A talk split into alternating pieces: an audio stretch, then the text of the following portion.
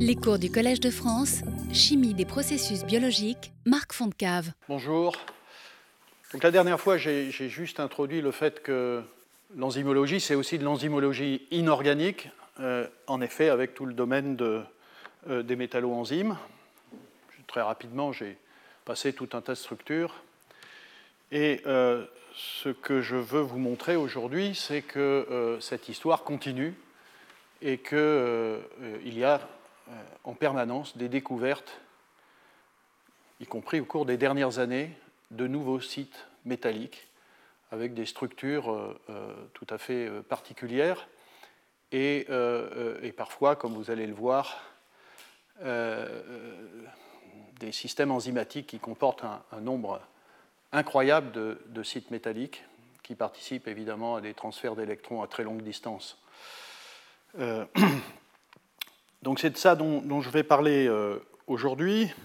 Et vous allez voir que je vais en particulier, à plusieurs reprises, parler du mécanisme de euh, méthanogénèse, parce qu'il s'avère qu'au cours des dernières années, euh, l'étude de ce métabolisme d'une très très grande complexité euh, a conduit à la découverte de sites métalliques voilà, uniques, nouveaux, particuliers. Et puis aussi cette, réaction de méthanogénèse, qui, est la transformation du CO2 en méthane, qui, nous intéresse par ailleurs euh, dans le cadre de, euh, tous les projets sur la valorisation du CO2, euh, vous allez voir comment la nature procède. C'est beaucoup plus complexe que ce qu'on essaye de faire dans le laboratoire. Et évidemment, ça reflète la difficulté de cette transformation que la nature réalise au prix d'un effort absolument incroyable en termes de nombre de protéines, euh, de euh, variétés de cofacteurs organiques et, comme je vous l'ai dit, de, sites métalliques euh, très particuliers. Alors, je l'avais montré à nouveau, c'est ce domaine des, clusters fer-soufre, juste pour vous indiquer que depuis très très longtemps, les clusters fer-soufre se réduisent en gros à, ces, trois, ces, trois, structures euh, deux fers de soufre, trois fers quatre soufre et, quatre fers quatre soufre, ou pour l'essentiel, et on verra quelques autres cas, pour l'essentiel, euh, les clusters sont fixés à la protéine, comme vous le voyez ici, euh, grâce à des liens avec des cystéines de la chaîne polypeptidique, donc ce sont des liaisons fer-soufre, et dans la très très grande majorité des cas, chaque fer tétracoordinée, c'est-à-dire que sa sphère de coordination est, bloquée, euh, et, le plus souvent avec quatre atomes de soufre, comme on peut le voir ici de cet atome de fer, euh, ou comme on peut le voir ici de cet atome de fer dans les deux fers de soufre. Alors ça, euh, récemment, le, répertoire des ligands s'est accru avec la possibilité, vous voyez que on ait moins de, moins de cystéine et puis d'autres types de ligands euh, sur l'atome de fer. Ici, c'est un, glutamate, mais ça peut être des histidines, euh, ça peut être euh, des, chaînes latérales aminées. Enfin, bon. Donc, il y a une, plus grande variété qui a été observée ici pour cette complexation. Et puis, ce dont je vais vous parler, avant, je voudrais juste indiquer, et ça, c'est connu maintenant depuis pas mal de temps, c'est que les clusters peuvent être beaucoup plus complexes. Il n'y a pas une infinité de ce type de clusters. En gros, vous voyez, ces clusters-là sont présents presque, enfin, je dirais exclusivement, euh, jusqu'à il y a très peu de temps, euh, exclusivement dans la nitrogénase, qui est aussi euh, voilà, ce processus, comme vous le savez, qui transforme une molécule extrêmement stable, l'azote de l'air en, ammoniac, processus multiélectronique euh, très complexe, et la nature n'a rien trouvé de mieux que d'utiliser ce type de cluster. Euh, ici, le cluster P, euh, qui est un, une protéine de, un cluster de transfert d'électrons. Vous voyez, c'est un 8 fer, 9 soufre. et puis le cluster mixte fer-molybdène, avec un atome de carbone ici, j'y reviendrai, euh, un molybdène, 7 fer, 8 soufre, 1 carbone. donc une, assez grosse complexité. Ici, c'est là que se fait, par un mécanisme qui est encore mal connu, la réduction de l'azote en ammoniac. Donc ça, des choses, ce sont des choses qui, sont maintenant connues depuis pas mal de temps, et je voudrais euh, décrire maintenant les, découvertes récentes qui euh, ont montré euh, l'arrivée de, de, nouveaux, clusters.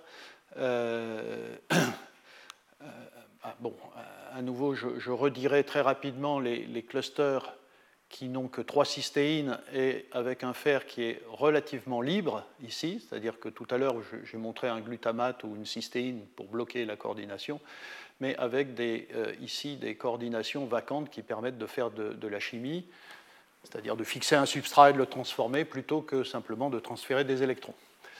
Euh, un autre euh, système, vous voyez ici, euh, plus complexe, qui a été découvert récemment, qui fait penser évidemment à celui de la nitrogénase, et puis des clusters 4 fer, 4 soufre, particulièrement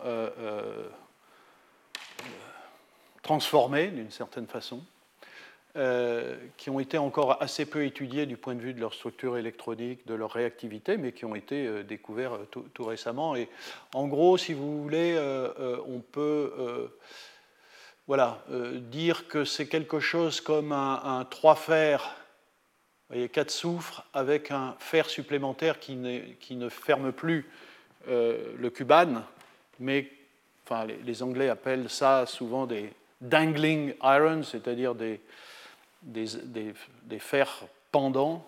Euh, et, c'est la même chose ici. Ici, vous pouvez reconnaître un 3 fer 4 soufre que j'ai présenté tout à l'heure avec un, fer euh, un, peu, un, peu, exogène.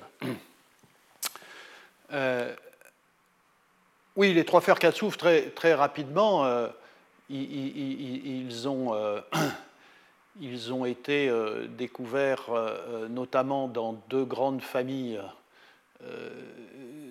il s'agit d'une part de, systèmes de, pardon, ici, de, de, déhydratase. Euh, et là, c'était une découverte. Bon, ça, c'est assez ancien. Hein, je, suis en train de raconter là pour le moment encore des choses anciennes. Euh, des systèmes de déhydratase euh, où le cluster fer-soufre ne joue plus le rôle de transfert d'électrons. Et ça, c'était quelque chose d'assez surprenant, c'est-à-dire qu'il peut faire autre chose que transférer des électrons. Il peut euh, agir en quelque sorte comme un acide de Lewis. Et ici, vous voyez, le, fer qui est libre sert à fixer euh, euh, le, citrate à travers cette, ce, chélate hydroxycarboxylate. Et c'est cette interaction qui va permettre de polariser les liaisons et faire partir, faire partir cette, euh, casser la liaison carbone-OH ici. Ça, c'est la conitase. L'autre système dont j'aurai l'occasion de parler plus tard, c'est la grande famille des radicales SAM. Vous voyez que euh, le fer qui n'a pas de cystéine et pas de ligand euh, est capable de fixer cette molécule, la S-adénosylméthionine, à travers là aussi un chélate de la partie aminocarboxylate de la SAM pour euh, transformer cette SAM comme on le verra. Ici, c'est un autre exemple, je, le cite parce que c'est un, travail qui a été fait récemment au, laboratoire sous la direction de Béatrice, que vous avez entendu la semaine dernière, où le, fer libre peut fixer, y compris des, des, hétéroatomes de type euh, soufre, euh, qui sont euh, des intermédiaires clés dans des réactions de sulfuration. Donc ça, ce sont des choses bon, maintenant qui, sont bien connues. ça, c'est un travail, voyez, récemment publié en 2018. ce sont des gens qui se sont intéressés. Vous savez qu'au fond, on connaît à peu près la gamme de potentiel redox dans laquelle le, vivant travaille. Et euh, c'est assez rare de descendre en dessous de, ce que font les systèmes les plus réducteurs, qui sont en réalité les, clusters fer-soufre. Hein, quand, la nature veut réduire des, molécules à très très bas potentiel, ce sont, les, ce sont les protéines fer-soufre. Hein. mais c'est très rare de descendre en dessous de moins 400 millivolts. En gros, voilà, c'est un peu la limite. Et donc là, c'est un travail de, chercheurs qui se sont posé la question est-ce qu'on peut trouver des systèmes enzymatiques qui sont capables de réduire des molécules à des potentiels beaucoup plus bas? Et là, ils ont cherché des, molécules qui euh, étaient capables, par exemple, de réduire l'acétylène, une triple liaison CC, ou l'hydrazine, euh, une double liaison azote-azote. Et ils ont essayé d'isoler des molécules qui étaient, enfin des protéines qui étaient capables de faire ça. Et ils ont trouvé un, système qui fait penser énormément à euh, euh, la nitrogénase, qui elle travaille aussi à potentiel très bas. Et, ce système donc, qui a été découvert chez, cette bactérie, carboxydothermus hydrogénoformans, euh, vous voyez, quand il, y a, thermus, ça veut dire que c'est probablement des thermophiles. c'est un système à deux composants où vous avez une, protéine de transfert d'électrons qui a besoin d'ATP pour énergiser euh, euh, l'électron et pour le sortir à, très bas potentiel. Et là, ce sont des électrons qui sortent à, des potentiels qui sont inférieurs à, à moins 0,5 volts, ce qui, est, très très rare euh, dans, le vivant. Et, et cette, ce système de transfert d'électrons est couplé à une protéine qui fait ici la réduction de l'acétylène et de l'hydrazine. Euh, évidemment, euh, c'est sûrement pas la fonction de cette protéine. Il n'y a, aucune raison que euh, cette bactérie ait élaboré une protéine pour réduire de l'acétylène et, de l'hydrazine. Mais le substrat naturel n'est pas connu.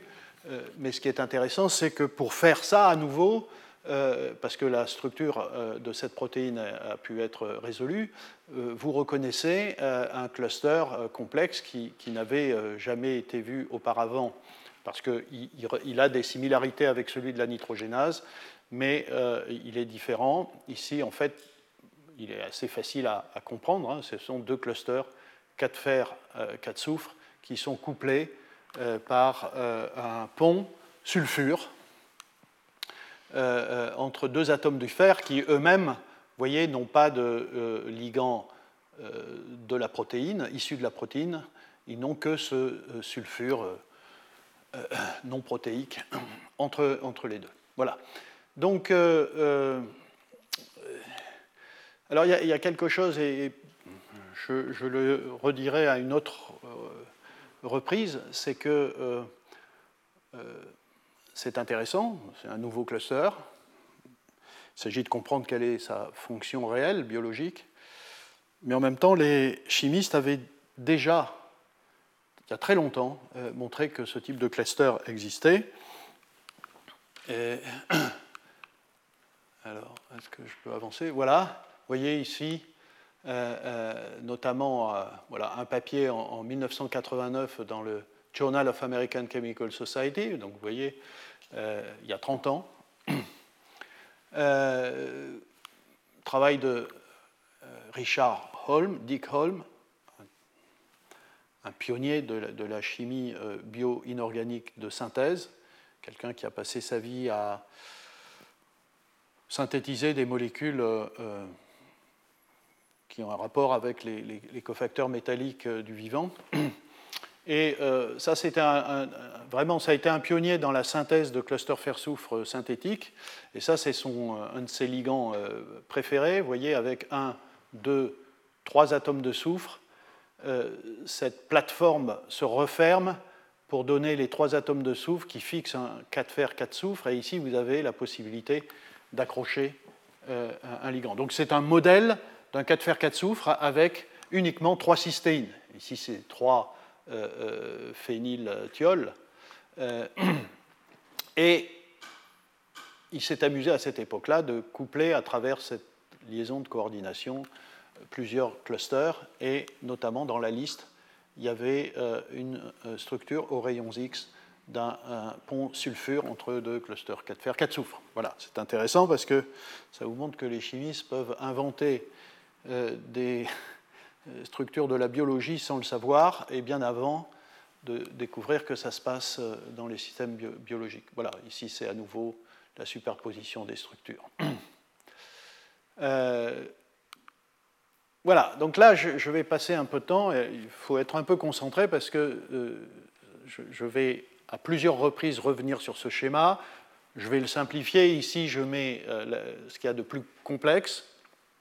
Enfin, j'y mets toute la complexité dont, j'ai besoin pour décrire ce processus, qui est un des, grands processus du vivant, hein, de, métabolisme. Euh, comme vous le savez, la méthanogénèse, c'est euh, la source principale de méthane euh, sur, la, planète, au-delà de tout le méthane que nous euh, relarguons dans, l'atmosphère dans la récupération du, gaz, euh, mais ce sont des quantités colossales qui sont euh, transformées, qui transforment le, enfin de, méthane qui proviennent du CO2. Alors, à, nouveau, j'insiste sur le fait que, voyez, cette réaction, c'est donc une réaction extrêmement, extrêmement complexe parce que plusieurs protons, plusieurs électrons en gros, donc 8 électrons, ce qui explique que pour faire ça, euh, le, système, biologique utilise 1, 2, 3 et 4, 4 molécules d'hydrogène, hein, qui chacune fournissent 2 électrons, ça fait 8, donc ça colle. Et là aussi, comme vous le savez peut-être, le système vivant euh, est capable de transformer le CO2 en le réduisant. Euh, mais les seuls systèmes enzymatiques connus qui font directement une réduction du CO2 en un produit, en l'occurrence le monoxyde de carbone ou l'acide formique, euh, ce sont des systèmes qui fonctionnent à deux électrons et terminé. Il n'y a aucun système enzymatique biologique, donc un système biologique, qui transforme le CO2 à plus que deux électrons. Je dis pour un système enzymatique. Hein, c'est les formiates déshydrogénases et les CO déshydrogénases dont j'ai eu l'occasion de parler. Ici, évidemment, c'est une association d'un très grand nombre de systèmes enzymatiques qui permettent de faire cette réduction à 8 électrons. Donc ce n'est pas une réduction à 8 électrons opérée par une seule euh, euh, protéine. Donc juste rapidement, un, très grand nombre de cofacteurs. Je vais très vite sur le, système ici qui transfère les électrons venant de, l'hydrogène. partout, c'est le, même système ici, vous voyez. c'est ce qu'on appelle la méthylène H4-MPT euh, réductase qui utilise en particulier euh, ce cofacteur F420 qui est une euh, déazaflavine. Ce n'est pas une flavine, c'est une déazaflavine. Vous voyez ici, il y a un carbone à la place d'un azote. Donc ça, ce sont des systèmes qui fournissent des électrons à relativement bas potentiel. Et ici, cette structure-là, enfin cette, cette protéine-là est assez complexe et elle contient aussi un domaine hydrogénase puisqu'il faut transformer l'hydrogène euh, en électrons, puisque, et puis les électrons sont transférés à travers azaflavine et sont ensuite ces électrons transférés à une enzyme qui fait soit cette étape, soit celle-là, soit celle-là, soit celle-là. La première chose qui est euh, réalisée dans, cette opération, c'est la fixation du CO2 euh, sur cette amine d'un cofacteur, ici, qui est euh, euh, la, méthanofurane. je ne rentre pas dans le détail de la structure, mais vous, voyez ce que la nature est obligée de faire. Hein, euh, vous allez voir, c'est absolument dément pour faire cette réduction du CO2 en, méthane. Donc, et vous passez par cet intermédiaire ici, formyle méthanofurane. Euh, ensuite, vous avez cette euh, euh, ptérine, en l'occurrence la tétrahydrométhanoptérine, hein, et ça c'est ce qu'on appelle une ptérine, qui va récupérer ce formyle ici sur cet azote pour donner le formyle THM que j'ai représenté ici. et ensuite, à travers plusieurs, d'abord la perte d'un atome d'oxygène et puis 4 euh, électrons, on va arriver à la N-méthyl euh, euh, THM. Donc ici, vous remplacez ce formule par un méthyle. Je, reviendrai sur cette partie-là où effectivement il y a des cofacteurs métalliques tout à fait particuliers. Et puis ensuite, vous avez deux cofacteurs qui vont intervenir, le coenzyme M, qui est un thiol, et le coenzyme B, qui est aussi un thiol. évidemment, des cofacteurs naturels. Et ce méthyle va d'une part aller d'abord sur le. Donc vous voyez, là, on n'est déjà pas très loin du méthane. Donc ce méthyle va être transféré d'ici, de cet azote, à ce soufre pour donner euh, le, coenzyme M méthyle. Et ensuite, pour libérer ce méthyle, excusez-moi, et cette étape-là dépend d'un cofacteur, alors qui est connu depuis très très longtemps, mais qui est aussi d'une très grande complexité, qui est euh, le, coenzyme B12, hein, qui est un, cofacteur à, base de, cobalt, euh, et, entouré d'un ligand de type corine. Et ensuite, la libération de ce méthyle pour donner du méthane se fait grâce à euh, euh, euh, cette enzyme qui est une réductase de la méthylcoenzyme M et qui utilise le coenzyme B, ce, ce, thiol, pour faire la réduction, et vous passez par ce disulfure mixte, coenzyme M, coenzyme B, libération du méthane. Et une fois que vous êtes là, évidemment, il faut régénérer les deux coenzymes, M et B, et pour ça, vous avez une étape de réduction de ce disulfure. Euh, mais comme vous allez le voir, euh, dans la nature, des réductions de disulfure en dithiol, ce sont des procédés qui arrivent en permanence. Il y a des tas de systèmes enzymatiques qui font ça. Ici, dans ce cas-là, c'est un système d'une très très grande complexité qui est l'hétérodisulfure réductase euh, qui permet de faire cette transformation pour refermer le cycle. Voilà, alors sans doute vous ne vous souviendrez pas de tout ça pendant que je vais euh, en parler à plusieurs reprises, parce que je vais revenir à différentes étapes, tout simplement parce que la simple étude de ce métabolisme récemment euh, par tout un tas de, très très bons euh, biochimistes inorganiciens a pu, puis de microbiologistes, parce que c'est des choses qu'on ne comprend pas encore complètement, euh, a permis, donc euh, tous ces travaux ont permis de, découvrir de nouveaux systèmes enzymatiques, de nouvelles euh, structures. Et je vais commencer par l'hétérodisulfure réductase. Dans Science en 2017, cette, cette, réductase a été résolue du point de vue, a été cristallisée et résolue du point de vue structural. C'est un, magnifique système. Euh, où vous avez une partie euh, hydrogénase, une hydrogénase, euh, puisque, comme vous le voyez ici, vous avez un système. Alors, vous voyez, excusez-moi, mais ici, c'est pas. Je, je, me suis trompé tout à l'heure. Partout, c'est F420 là, les trois premiers, donc c'est bien ce système-là. Ici, c'est un F430. c'est un autre, un autre cofacteur, mais donc c'est différent de, ceci. Et donc le, système contient en effet un domaine hydrogénase, puisque là aussi les électrons viennent de l'hydrogène et transforment l'hydrogène en électrons et protons. Puis ces électrons vont être, euh, euh, euh, transportés à travers une très très longue distance jusqu'à cette protéine HDRB où va se faire la réduction de ce disulfure. Euh, bon, il s'avère qu'il y a une chose sur laquelle je, ne vais pas euh, intervenir euh, plus que ça, parce que c'est assez complexe, mais au milieu, vous voyez tout un tas de clusters fer-soufre. au milieu, vous avez une, une flavine, FAD, et c'est un site de bifurcation électronique, c'est-à-dire que peut-être un jour j'aurai l'occasion de parler de ces phénomènes-là, c'est-à-dire que vous envoyez des électrons à un certain potentiel et, vous pouvez, à travers certains systèmes, faire partir un électron à des potentiels plus bas et, l'autre électron à un potentiel plus élevé. C'est ce qui se passe ici, puisqu'il faut réduire une ferredoxine à moins 500 millivolts dans le métabolisme de ces, bactéries. Euh, ça se fait ici, et les électrons qui arrivent ici sont à des potentiels plus bas enfin plus haut, euh, moins, réducteur, moins 140 millivolts, qui suffit largement pour réduire un, disulfure. En fait, on peut se demander pourquoi ce système extravagant pour réduire un disulfure, qui est à un potentiel relativement raisonnable, il n'y a, rien de, a rien de particulier dans ce potentiel redox, il y a des tas de disulfures dans, la, la, cellule qui sont réduits très facilement.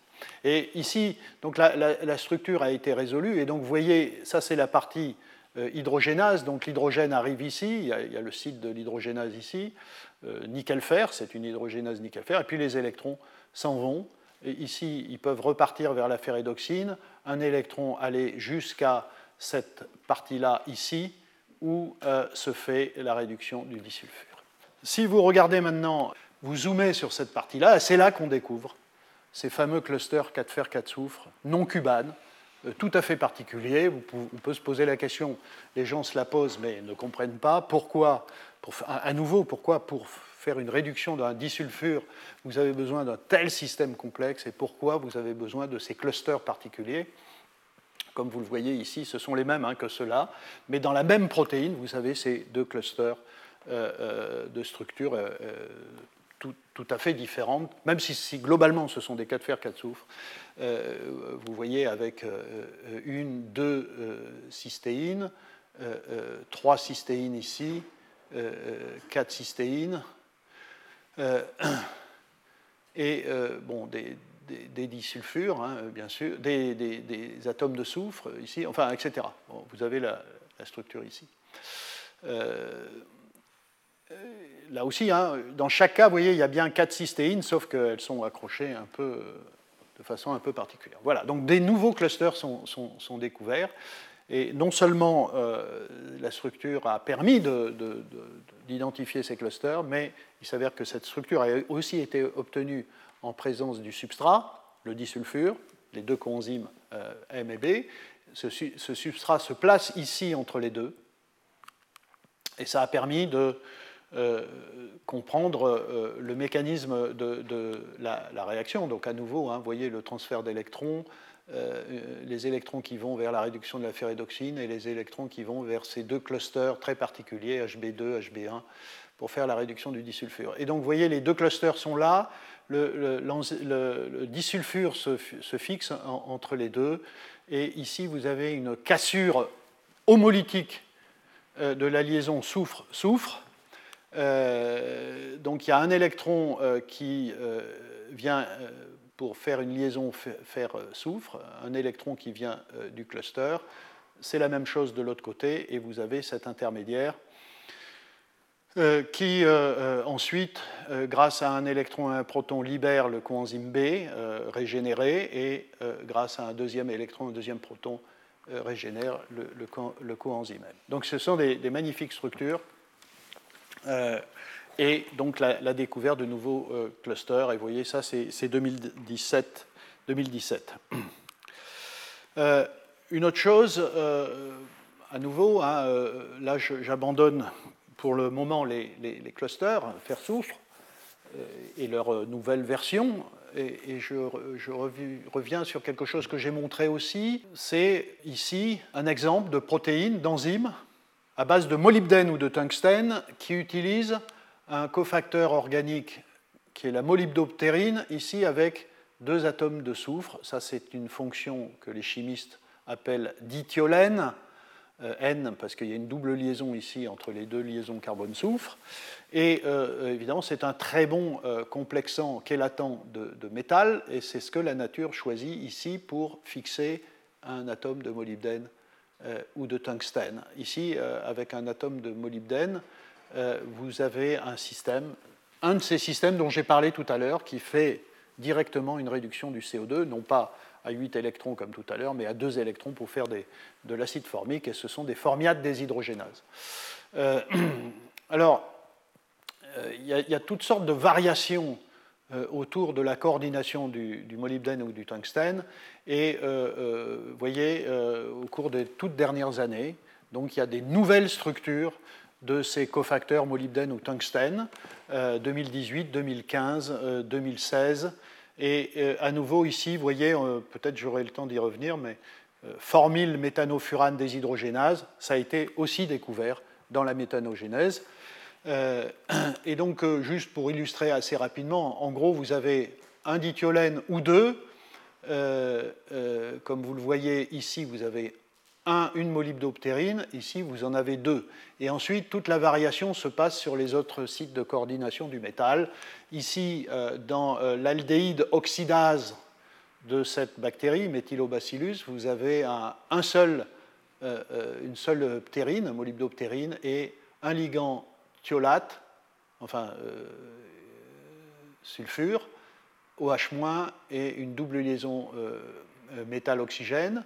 Ici, vous avez une cystéine en plus, euh, euh, et ici, vous avez à la fois une cystéine et un atome de soufre, euh, un, sulfure. Donc, de, plus grandes variations, et ça, ce sont des résultats tout à fait récents.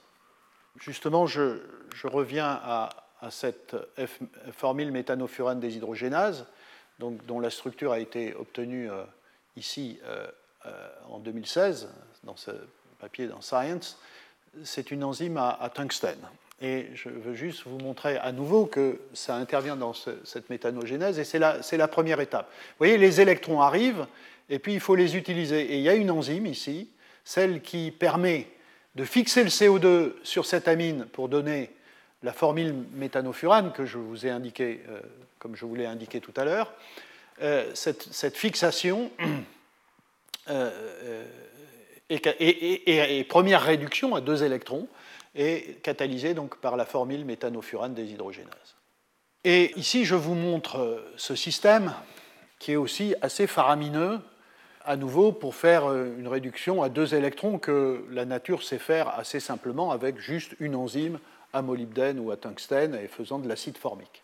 Euh, sauf que là, visiblement, ce qui est important, c'est de ne pas relarguer l'acide formique. Et c'est pour ça qu'il y a un autre euh, il y, a ce fameux cofacteur méthanofurane qui va être utilisé pour, réduire, pour piéger l'acide formique sous la forme euh, d'un composé N-formyle.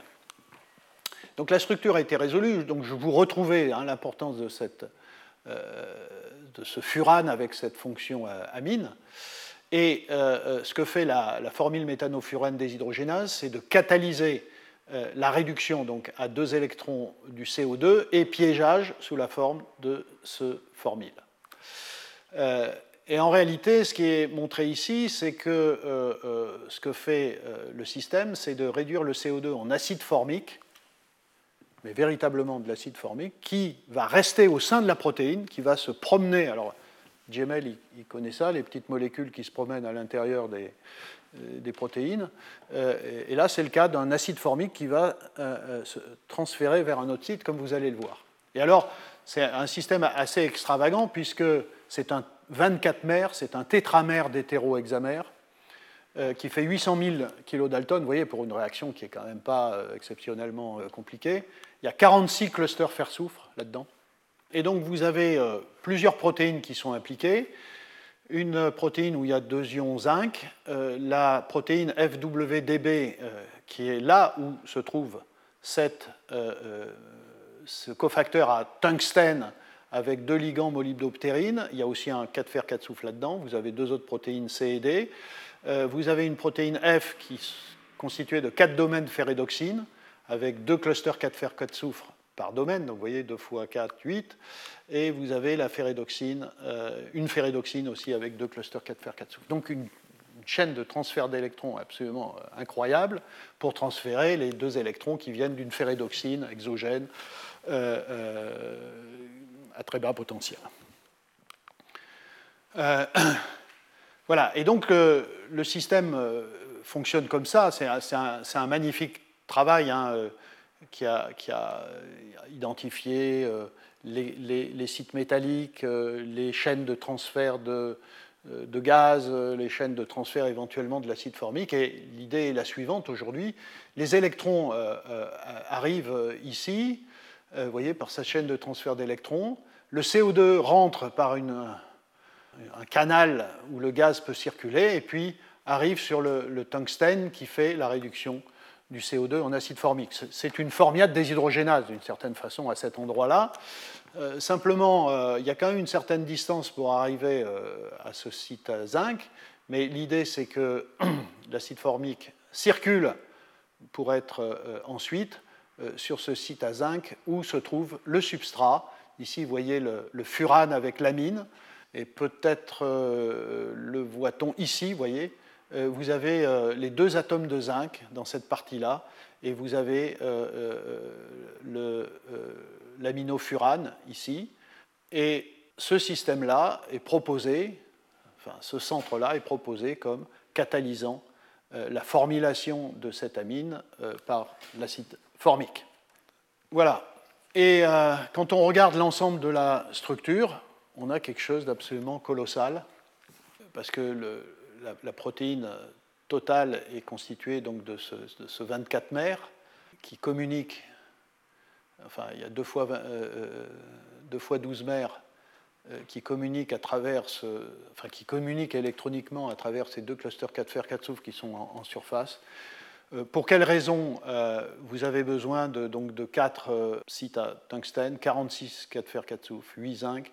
Vous avez une, une, une, connexion électronique sur plus de 200 angstroms.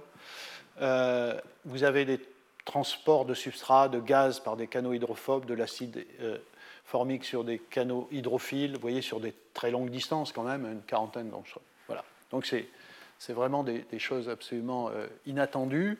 Euh, et euh, évidemment, je, je, trouvais intéressant de vous montrer des systèmes de la chimie bio-inorganique les plus récents et d'une telle complexité. Donc là, c'était les clusters, les sites molybdène-tungstène, Là, je vais parler d'autre chose, c'est euh, la découverte de nouveaux cofacteurs organométalliques. Donc, ce que j'entends par euh, cofacteurs organométalliques, ce sont des euh, sites métalliques qui impliquent non pas des liaisons, uniquement des liaisons métal hétéroatomes, c'est-à-dire azote, oxygène, soufre, mais des liaisons métal-carbone. Pendant très très longtemps, pendant très longtemps, la les gens qui faisaient de la chimie bio-inorganique avaient exclu euh, la possibilité de cofacteurs organométalliques tels que je viens de les définir. Bon, quand je dis pendant très longtemps, mais c'est aussi il y a longtemps qu'on en a découvert déjà un certain nombre, que je résume ici, euh, mais euh, c'est presque exhaustif, mais disons qu'il n'y en a pas non plus un nombre très très important.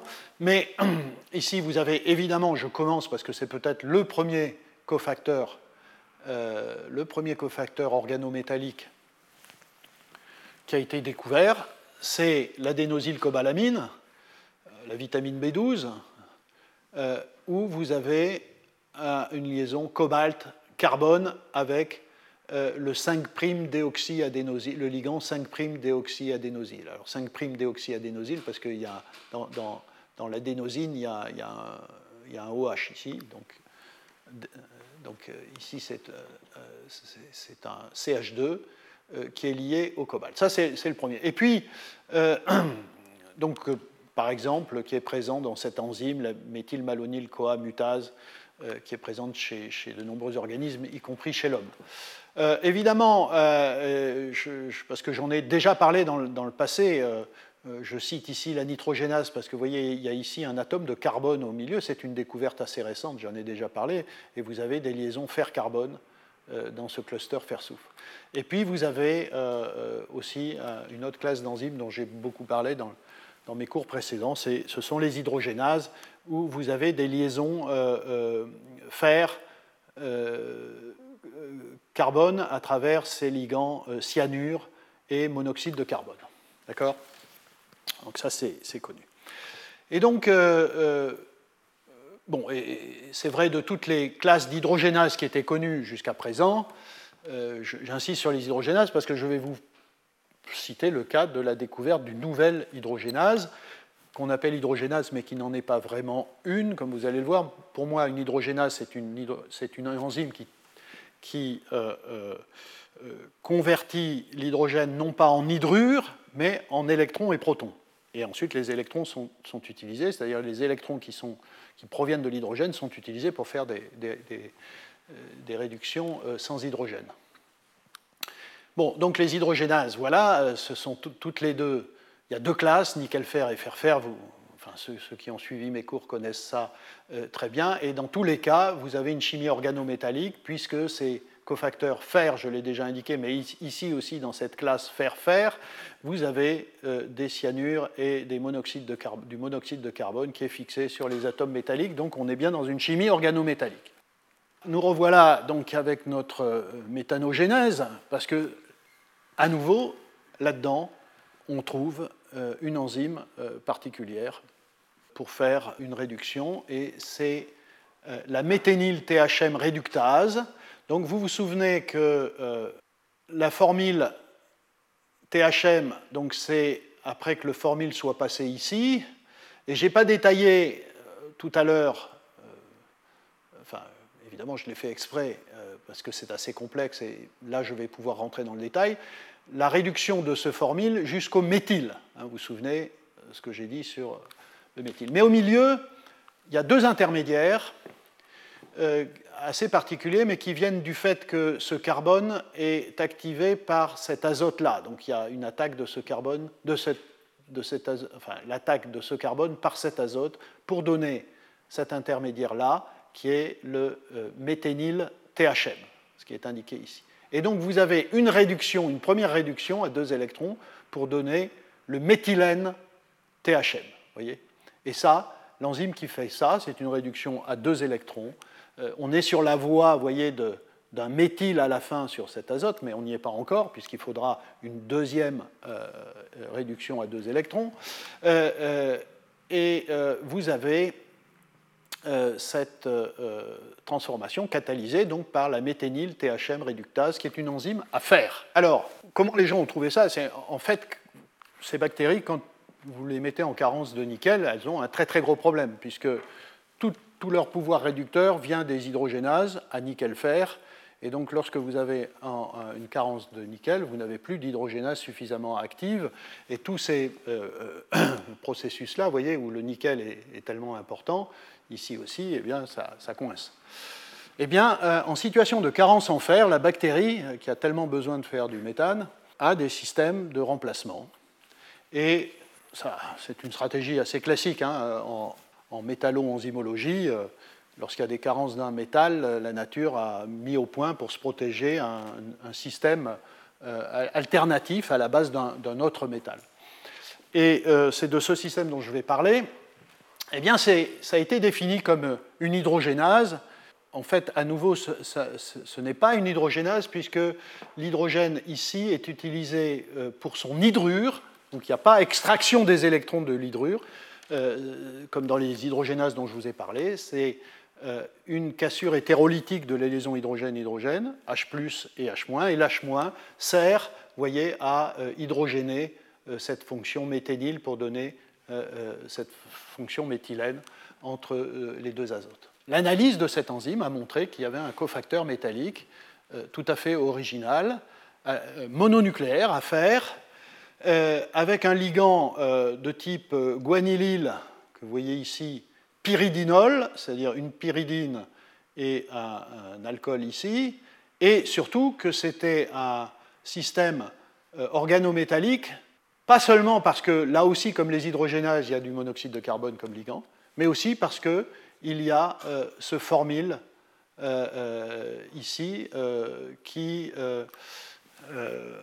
voilà, vous avez une liaison fer-carbone entre le fer et le carbonyle de ce ligand. Et ça aussi, c'est alors pour le coup il n'y avait pas eu d'équivalent de ça avant cette euh, découverte. Il s'avère que la structure euh, euh, a été résolue, vous voyez, en 2019, avec une formidable résolution, un angstrom de résolution qui, permet évidemment d'avoir des, informations magnifiques à l'échelle atomique.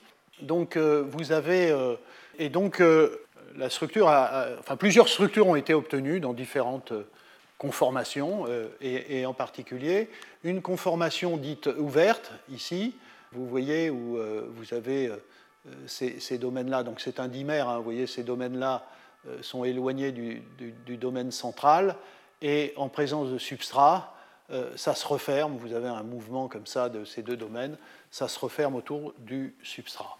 Dans la position ouverte, vous avez donc en effet cette structure-là, mais vous avez une molécule d'eau qui est ligand, vous voyez cette liaison à 2,3 angstrom.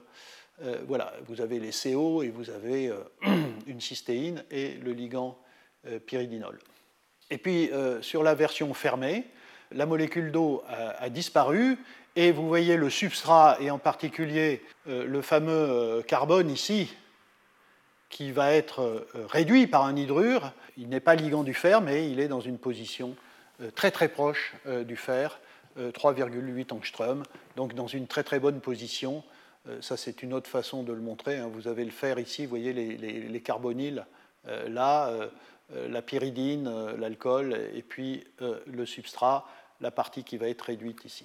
Bon, beaucoup de choses ont été dites hein, dans ce travail-là, à savoir que vous euh, voyez une autre façon de représenter euh, le complexe enzyme-substrat, le cofacteur de fer, le, substrat ici, euh, cette méthionine absolument essentielle, mais vous voyez, parce que ça, presse, cette méthionine, elle presse le substrat contre l'atome de fer, elle est absolument essentielle, la mutagénèse l'a montré.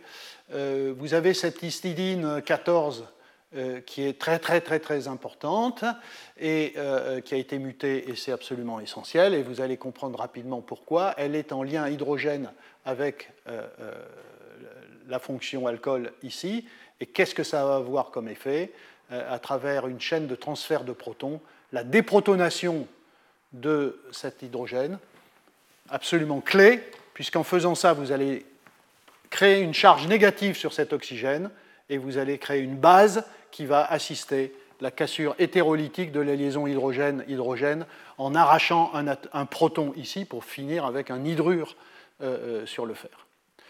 Il s'avère que cette histoire d'une base qui aide à arracher un proton de l'hydrogène, c'est une vieille notion connue dans le cas des hydrogénases, mais là, c'est assez extraordinaire, enfin, c'est complètement nouveau. C'est le ligand organique exogène, d'une certaine façon, à l'enzyme, puisque là, vous voyez, ce, ligand-là, il n'est pas lié à la, sauf par des liaisons faibles à, la protéine.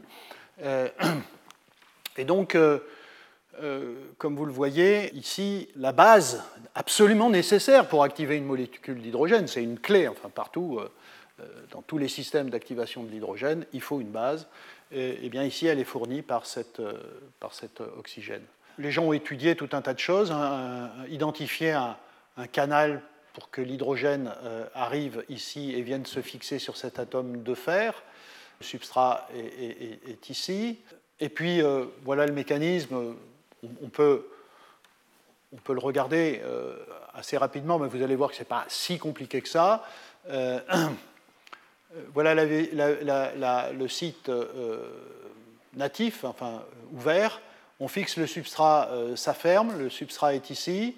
Le fer a dégagé un site de coordination qui va lui permettre de fixer de l'hydrogène. Grâce à l'histidine dont je parlais, vous avez une déprotonation, addition de l'hydrogène ici, et vous voyez cet oxygène moins va pouvoir arracher un proton, faire un hydrure et cette hydrure est formidablement bien placée pour attaquer euh, un site. Euh, enfin, attaquer le substrat et faire la réduction à deux électrons, puisqu'un hydrure, c'est deux électrons. Voilà, là aussi, il y a des questions sur... Euh, chaque fois que vous découvrez un nouveau site métallique, la question qui se pose pour les chimistes bioinorganiciens, pour les biochimistes bioinorganiciens, c'est comment ce site actif est biosynthétisé c'est toute la question de la maturation des métalloenzymes. Et eh bien là aussi, on est très loin d'avoir euh, tout compris, mais l'analyse des, génomes montre qu'à côté de HMD, qui est le gène de cette hydrogénase, vous avez euh, tout un tas de euh, vous avez tout un tas de gènes que les gens ont, cherché à comprendre et euh, en gros, aujourd'hui, euh, la théorie, c'est que euh, le, précurseur, c'est cette molécule, qui est un, métabolite cellulaire. Vous avez une première méthylation ici. Alors, ça fait penser. Alors, c'est une méthylation assez classique, SN-énosyl méthionine dépendante. Ça fait penser à des méthylations euh, de euh, l'hydroxybenzoate euh, qu'on étudie au laboratoire, d'un cycle aromatique ici, vous voyez, création d'une liaison carbone-carbone. ensuite, vous avez une, une, activation de cet oxygène par fixation de GMP, fixation, activation de ce carboxylate par l'ATP, donc une adénylation ici, et ensuite, beaucoup de choses assez pas, pas tout à fait claires, vous avez cette protéine HCGF très très importante qui euh, intervient euh, en faisant ce thiocarboxylate. Et puis là, on ne sait plus très bien comment arrive le fer, le monoxyde de carbone, euh, enfin, etc., etc. Donc il y a beaucoup de questions autour de, autour de ça. Il, s'avère que partout dans ces génomes, vous avez cette protéine D, HCGD, il s'avère qu'elle a été euh, étudiée, caractérisée, la voici, elle contient du fer, euh, on a trouvé du fer là-dedans euh, assez mobile, soit des sites mononucléaires avec du citrate, soit des binucléaires, mais enfin, bon voilà, ceci a conduit à l'idée que peut-être cette protéine-là était la source du fer qui, après la, synthèse de ce pyridinol, euh, introduit euh, l'atome de fer ici dans ce cofacteur. Bon, dernière chose dont je, veux parler, c'est que, euh, comme vous le savez, la chimie, l'enzymologie, la métallo-enzymologie a aussi un pendant qui est la chimie bio-inspirée et, la catalyse bio-inspirée.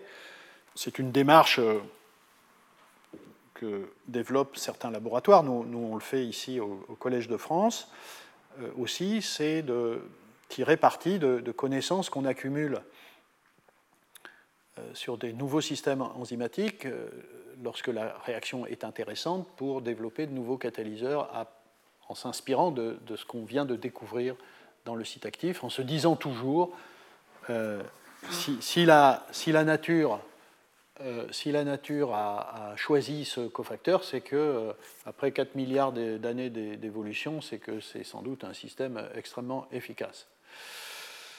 Alors, des fois, ça s'y prête. Vous voyez, euh, on ne va certainement pas s'inspirer de la méthanogénèse pour faire du méthane à partir du CO2. Hein. on va essayer de faire ça autrement. Mais ici, une réaction euh, d'hydrogénation, c'est quelque chose, c'est de la chimie extrêmement importante, y compris dans l'industrie. Et donc, euh, à partir de là, des gens se sont intéressés à euh, synthétiser des molécules. Alors ça, c'est purement de la synthèse, hein, il n'y a plus de, bio là-dedans, mais qui ressemblent à, cette structure naturelle. Et donc ici, voilà, au cours de quelques des, toutes dernières années. Hein. Tout ça, c'est très récent, hein, comme vous l'avez vu. Euh, la, structure que j'ai montrée, c'est 2019.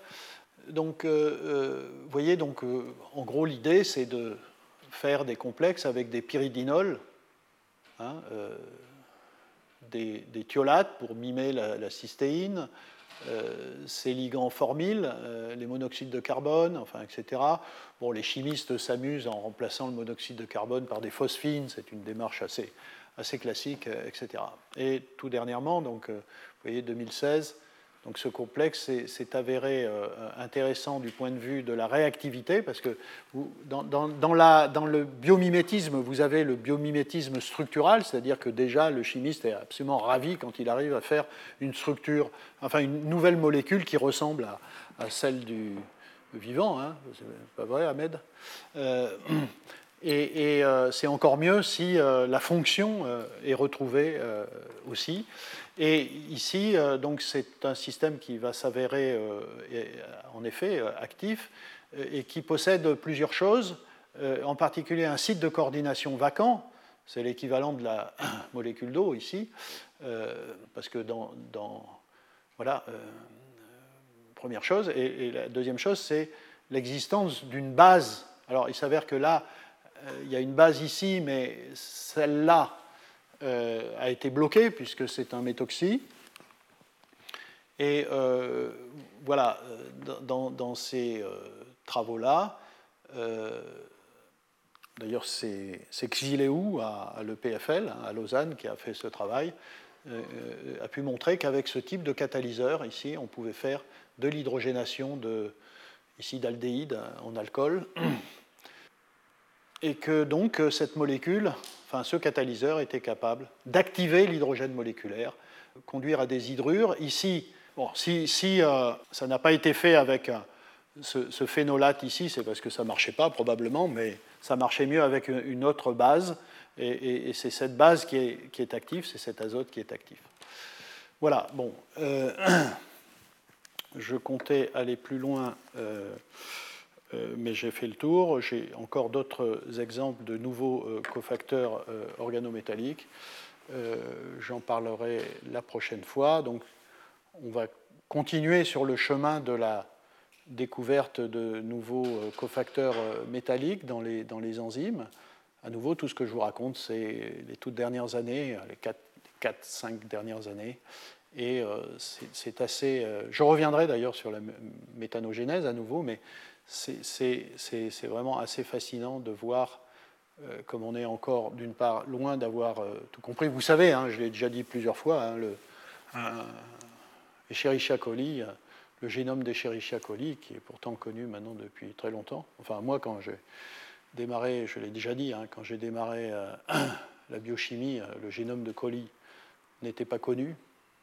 Euh, aujourd'hui, il est connu, mais euh, le truc, c'est que on en est toujours à connaître, euh, disons, 40% de la fonction des gènes. Donc il reste encore un gros paquet à, connaître. Évidemment, là je parle de colis, alors vous imaginez ces organismes thermophiles, méthanogènes, qui sont extrêmement difficiles à, à faire pousser, à cultiver avec des, systèmes d'une très grande fragilité. Ce sont des exploits, ce que je vous ai montré là, euh, ces structures de ces systèmes avec autant de fer-soufre. Euh, ce sont vraiment des, exploits. Euh, mais voilà, c'est la, beauté de ce domaine qui continue à être très très riche, contrairement peut-être à ce qu'on peut, on peut en penser, par exemple, les biologistes, mais voilà, c'est très important que, les chimistes s'intéressent à ces systèmes. Il y a encore plein de découvertes à, faire et je, je continuerai la prochaine fois à en montrer d'autres et merci. Retrouvez tous les contenus du Collège de France sur www.colège-2-france.fr.